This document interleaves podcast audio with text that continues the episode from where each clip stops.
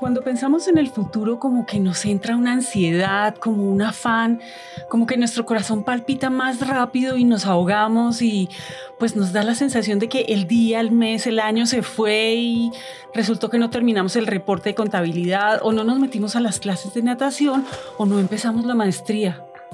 La sensación que nos da a muchos es que todo va muy rápido, cada vez más rápido. Pero esperen, esperen porque hay algo que tal vez no nos dijeron nunca. Entonces, si uno entiende que están pasando tantas cosas y que además hay tecnologías que se están sobreponiendo las unas sobre las otras, pues lo único que nos queda es entender que este es el día menos veloz del resto de nuestra vida. Bienvenidos a Elemental, un podcast de 3M en donde conectamos con las grandes lecciones de la ciencia que nos pueden ayudar a ser mejores todos los días. Si nos sentáramos a hablar sobre avances tecnológicos, un tema del que hoy estamos hablando bastante y sobre el que 13M hizo un informe de megatendencias, el link lo pueden encontrar en la descripción de este episodio, estoy casi segura de que cada uno se va a imaginar una cosa diferente. Una persona aficionada al deporte se acordará de que en los últimos Juegos Olímpicos le llamó la atención ver que había un robot que jugaba baloncesto y anotaba triples como si fuera Michael Jordan. Alguien hablará de las máquinas que duplican su potencial cada tres o cuatro meses cuando no hace mucho eso pasaba cada dos años, que es uno de los elementos que se resaltaron en el reporte de 3M. Otra persona mencionará los carros voladores que nos llevarán en cuestión de segundos de nuestra casa al aeropuerto. Si estuviéramos con una arquitecta, ella no se iría de la mesa, no sin antes mencionar que con la impresión 3D somos capaces de construir edificios, y alguien más curioso diría que el señor que propuso que una tostadora se podía conectar al Internet no estaba tan loco. Y así seguramente nos pasaremos la tarde, imaginándonos escenarios y cosas que antes nos parecían de ciencia ficción. Ahora imagínense lo que pasaría si las capacidades de esas tecnologías se sumaran.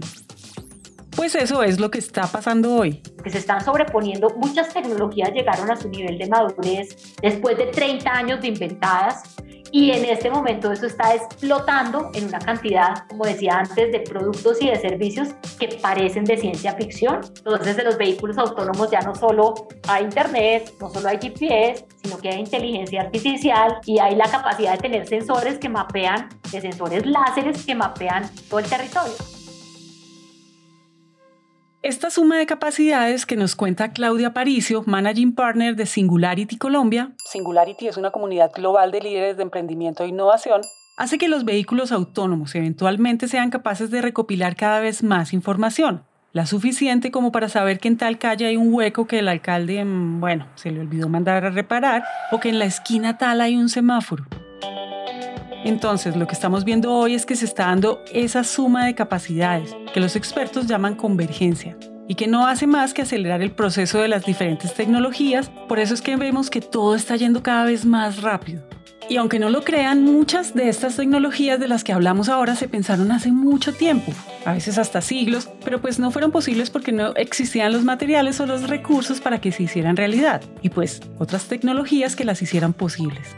Por ponerles un ejemplo, hablemos de un aparato muy familiar para nosotros en estos días y que ya casi no soltamos, los smartphones.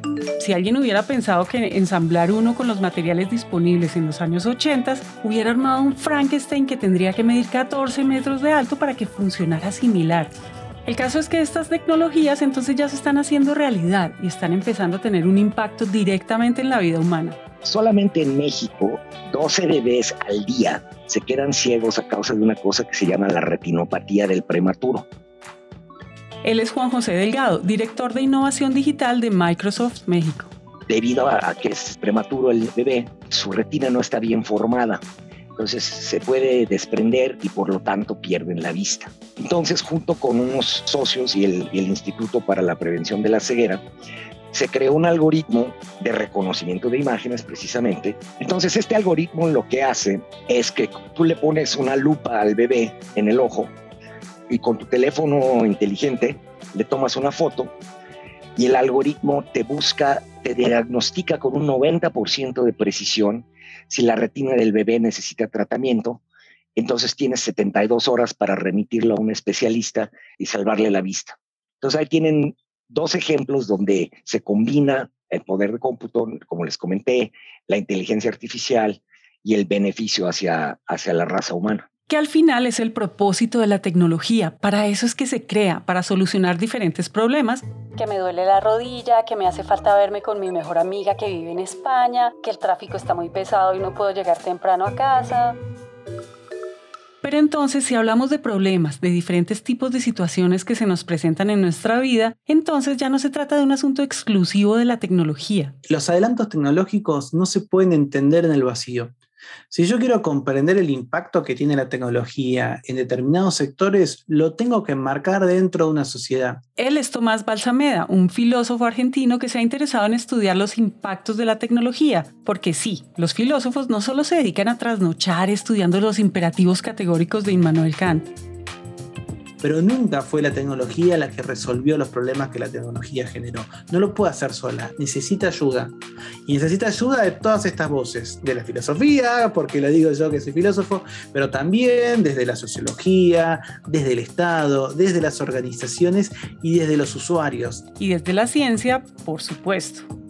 Y cuando hablamos de la ciencia no nos referimos únicamente al hecho de que buena parte de los adelantos tecnológicos de la actualidad se deben a que los científicos han encontrado la forma de desarrollar materiales nuevos, que no existen en la tabla periódica que teníamos en la parte trasera de nuestros cuadernos de colegio. Materiales con los que sería posible fabricar diferentes elementos desde motores de autos voladores hasta implantes de rodilla. Y en donde uno sí hace transformaciones en los modelos de las economías, es ese momento en donde convergen ciencia y tecnología, donde empiezas a ver que realmente si quieres resolver un problema como el cambio climático o si quieres resolver un problema como la ausencia de alimento suficiente para todos en el planeta o si quieres asegurarte que todos tengamos un futuro más longevo y más saludable, no es suficiente con tener una app que te diga que comas naranjas y manzanas por la mañana y que hagas una que otra cosa, sino que realmente necesitas tener mucho más sustento científico. Eh, quien está en el lado de la ciencia sueña más con las ciencias básicas, con construir un paper y ese, hacer ese salto en volver tangible un hallazgo científico, en materializarlo en una solución, es un salto que tenemos que dar. De hecho, una de las preguntas que más me apasiona y me quita el sueño es cómo convertir científicos en emprendedores. Y ahí vuelve y uno cae en esa cadena virtuosa, porque sin duda los emprendedores más potentes son los que tienen una base científica que son capaces de provocar grandes transformaciones, porque pues de eso se trata todo este tema de la tecnología, de provocar transformaciones, disrupciones, cambios que por más que pensemos en ellos, mm, no nos caben en la cabeza. Y eso ha pasado siempre en la historia, y para que vean que no exagero, acá podemos ir millones de años atrás y pensar en lo que provocó en su momento el desarrollo de la agricultura, eso hizo que dejáramos de estar durmiendo hoy aquí y mañana en una pradera y mañana allá en una montaña. Hizo que nos fuéramos asentando en lugares fijos, estables y empezáramos a vivir de una manera diferente. Ahora entonces pensemos en las diferentes transformaciones que se pueden dar hoy cuando ya el conocimiento no es el lujo de unos pocos que podían acceder a las bibliotecas o a las universidades. Tenemos cientos, miles de personas que hoy en día están conectadas en el mundo, en todo el mundo, que están colaborando y que efectivamente son capaces de producir más rápido ya productos y servicios concretos que tengan que ver con la cotidianidad de cada una de las personas que hacemos uso de estos maravillosos servicios que van desarrollándose día a día. Eso yo creo es el fundamento de la transformación digital. Justamente la cuestión de transformación digital es cómo modificas o creas un proceso de negocio completamente diferente. Uber no es dueño de ningún carro en ninguna parte del mundo. Airbnb no es dueño de ninguna de las propiedades que manejan en la plataforma. No obstante, pues han desplazado muchos modelos de negocio tradicionales, creando en algunos casos conflictos. Entonces, la cuestión es la disrupción del modelo de negocios que es factible gracias al uso de la tecnología. Entonces, aquí la cuestión es la imaginación humana y cómo puedes aprovechar la tecnología para hacer algo completamente radical. Seguramente mañana vamos a incorporar nuevas tecnologías que van a permitir que sea lo que sea que hagamos, pues nuestro trabajo sea más eficaz y mucho mejor. Pero eso también pasa porque cada día nosotros hablamos con nuestros amigos, leemos por la noche, jugamos con nuestros hijos, escuchamos un podcast. O sea, nosotros también vamos sumando cosas, vamos sumando experiencias y esos son los nuevos elementos que van a permitir que lo que hagamos sea cada vez mejor. Pensemos de nuevo en los smartphones. vemos que cada versión sale mejor precisamente por eso. No solo porque hemos sumado las tecnologías y los materiales que necesitamos para ensamblarlos y que quepan en nuestros bolsillos, sino también la experiencia para saber que si meto este chip acá, ya sé que va a ser posible tomar unas fotos en Ultra HD, o que si meto otro chipcito acá, la voz la vamos a escuchar como si estuviéramos frente a frente. Mejor dicho, vamos optimizando nuestro trabajo por la suma de diferentes elementos y experiencias. Entonces, si hoy la suma es 1 más 1, mañana no va a volver a ser lo mismo, ni va a ser 2 más 2. Puede ser 5 más 5. Y pasado mañana podría ser, mm, no sé, 7 más 7. De hecho, en eso consiste la ley que formuló un señor llamado Gordon Moore, de que la suma de esas capacidades es lo que ayuda a ir duplicando el potencial de las máquinas. De esa forma es que nos vamos adaptando a los cambios que se están presentando y que se pueden presentar y que nos pueden sorprender. Como si mañana nuestro jefe nos dijera de repente que tenemos un nuevo cargo. Las tecnologías siempre han destruido empleos y han creado otros.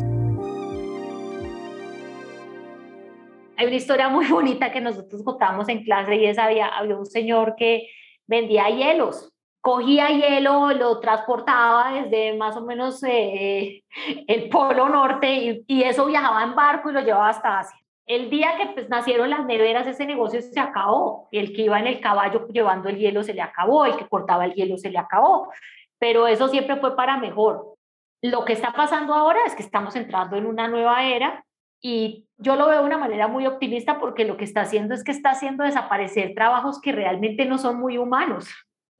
Eh, que una persona se tenga que sentar en la portería de un edificio horas y horas, abrir y cerrar una puerta, uno dice, pues, ¿qué tan humano es eso y qué tanto aprovecha el potencial de un ser humano, la gran máquina que es, o que una persona trabaje como ascensorista, o que una persona en una línea de producción se dedique a seleccionar frutas. Esas son cosas que no son, no son realmente eh, la muestra más clara de cómo podemos aprovechar nuestro máximo potencial. Si nos ponemos a pensar, eso es algo que también va cambiando la forma como nos educamos y vamos sumando conocimientos, porque pues a nosotros nos han educado pensando que hay ciertos tipos de trabajo y estudiamos para esos trabajos. Pero lo cierto es que cada vez hay más funciones que las máquinas pueden empezar a hacer más rápido. Entonces acá vale la pena que pensemos en lo que nos hace diferentes como seres humanos. Y no es otra cosa que la capacidad de conectar la imagen de un cactus con la de un cerdito y el color naranja y armar un matero bien bonito de decoración para nuestro escritorio como el que yo tengo. Es nuestra capacidad de imaginar soluciones, de resolver problemas casi que de la nada. Es algo que nos llama a ser más autónomos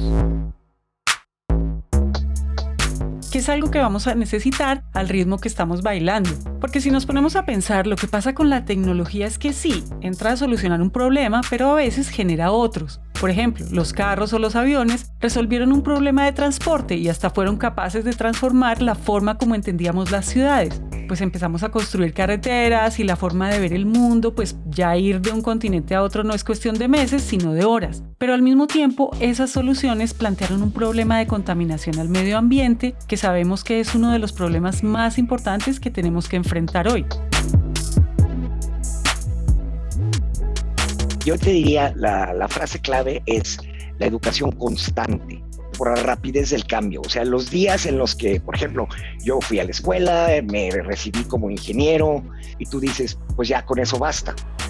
Ese ya no es el caso en este siglo XXI y con esta velocidad del cambio. Si yo fuera padre de familia, yo sí le inculcaría a mis hijos la capacidad de autoaprendizaje, entonces esos problemas nos van a exigir la creación de nuevas tecnologías, nuevas soluciones y que nuestro pensamiento al momento de crearlas sea más amplio, más incluyente. Más en una época en la que alrededor de la tecnología todavía hay tantas desigualdades. Este es uno de los puntos que se resalta también en el reporte de megatendencias de avances tecnológicos de 3M, no nos podemos olvidar que el 87% de la población de los países más desarrollados tienen conexión a Internet, a comparación con el 19% de los países menos desarrollados. Cuando yo hago un dispositivo que, por ejemplo, no es accesible a alguien no vidente o no es accesible a alguien que no tiene determinada cantidad de dinero, en el fondo yo estoy imaginando un usuario que va a ser así. Y por eso cada vez que se diseña tecnología también se está diseñando la sociedad que lo podría tener. Hace poco se publicó un informe que justamente mencionó que los algoritmos que detectan movimiento y reconocen figuras de los autos automatizados tienen problemas para reconocer a personas en sillas de ruedas porque solo reconocen personas caminando o bicicletas. Cuando se encuentran con una persona en silla de ruedas, no pueden entender lo que están viendo. ¿Por qué no lo pueden entender? Porque fueron entrenados sin imaginarse que hay gente que vive en silla de ruedas. Es un llamado de atención para las universidades, para los centros de formación y para las empresas. ¿Qué mundo estás tratando vos de replicar? El único mundo que conoces, ese mundo es un mundo injusto y deja un montón de personas afuera. Así que esas personas entren y esos puntos de vista te va a dar nuevas ideas, nuevos abordajes, nuevas formas de entender la realidad. Y cuando hablamos de problemas, hablamos de situaciones que son diferentes en cada parte del mundo. Por ejemplo, se imaginarán que uno de los problemas más preocupantes de una ciudad como Los Ángeles es el tráfico. Y pues eso llevó a que un día el magnate Elon Musk se aburriera y creara de un momento a otro, como quien hace un dibujito rápido en el cuaderno, una compañía llamada The Boring Company, que pretende resolver ese problema del tráfico a partir de túneles que van a ser usados por automóviles que tendrán la capacidad de viajar a una gran velocidad. Pero pues los problemas de Los Ángeles no son los mismos que los de Guayaquil en Ecuador, o Querétaro en México, o de La Plata en Argentina, o de Pereira en Colombia. Y eso nos lleva a pensar cómo podemos proyectar nuestra región. América Latina tiene una historia, por ejemplo, de un crisol de distintas etnias, colores de piel, historias, culturas, tradiciones, adentro de cada país. Y cuando lo juntas en cada país es más grande siempre hemos sido pueblos muy resilientes y que hemos podido adaptarnos a distintas transformaciones. Entonces, ¿cómo hacer para que eso esté dentro de la tecnología? ¿Cómo hacer para que cada una de las comunidades amplias, diversas, muy distintas de cada país y de todos los países puedan sentirse representados? Y ahí también es como un llamado a que cada uno de los países también pueda poner su voz para decir, yo soy bueno en esto, yo quiero mantener esto de mi comunidad y a mí no me sirve fascinarme con la posibilidad de que un auto tome eh, vuelo y me lleve de una ciudad a la otra, porque la verdad es que no yo no tengo un problema de distancia, tengo otro problema. O yo no tengo este problema específico de contaminación, tengo otro. Porque si nosotros no empezamos a hacer eso, pues no nos vamos a esperar a que Elon Musk venga a vivir acá y nos solucione todos nuestros problemas mientras se toma un café. Hoy que es el día menos veloz del resto de nuestras vidas, tal vez es una buena oportunidad para pensar en eso. Porque mañana, bueno, ya no se sabe. Al final puede ser cierto eso que dijo la escritora estadounidense Ursula Le Guin, y es que lo único que hace posible la vida es una incertidumbre permanente e intolerable, que es no saber qué viene a continuación. Yo pienso que estamos en un momento de gran abundancia y por supuesto tenemos riesgos de cambio climático, de todo lo que está pasando con nuestro planeta, pero al mismo tiempo tenemos gente que está diciendo el plan de que esta sea una especie multiplanetaria está en curso y no es ficción. El gobierno de los Estados Unidos dijo, vamos a colonizar Marte en 2030. Entonces, imagínate lo que es esta especie con la capacidad de adaptación que tiene, ya viviendo en entornos diferentes.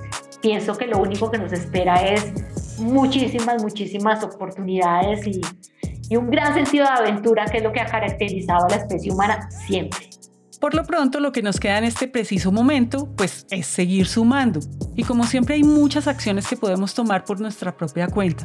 Como nos decía Juan José Delgado, podemos apostar por el autoaprendizaje, hacer diferentes cursos online, siempre actualizarnos, buscar más conocimiento sobre lo que hacemos y, ¿por qué no?, aprender sobre cosas nuevas. ¿Por qué no aprender a tocar la batería, por ejemplo? O como nos decía Tomás Balmaceda, abrir nuestro pensamiento, imaginarnos que siempre las cosas se pueden hacer de una manera diferente, que no se trata de un solo camino. Y como nos decía Claudia Aparicio, no nos podemos olvidar de la ciencia. La ciencia siempre, siempre nos va a dar una nueva idea, más fundamentos y lo más interesante, más preguntas, sean lo que sea que hagamos. Y casi que sin darnos cuenta vamos a ir apretando un poquito más el acelerador. Este episodio fue escrito y producido por Juan Francisco Molina. El trabajo editorial es de Manuel Torres y Araceli López. El diseño de sonido fue hecho por Juan Diego Bernal. El arte, diseño y el material publicitario es hecho por Paola Silva y Luisa Ríos. Todo el soporte técnico para la grabación es hecho por Julián Cortés. Elemental es un podcast de 3M en coproducción con Naranja Media. Yo soy Margarita Calle y nos vemos en el próximo episodio.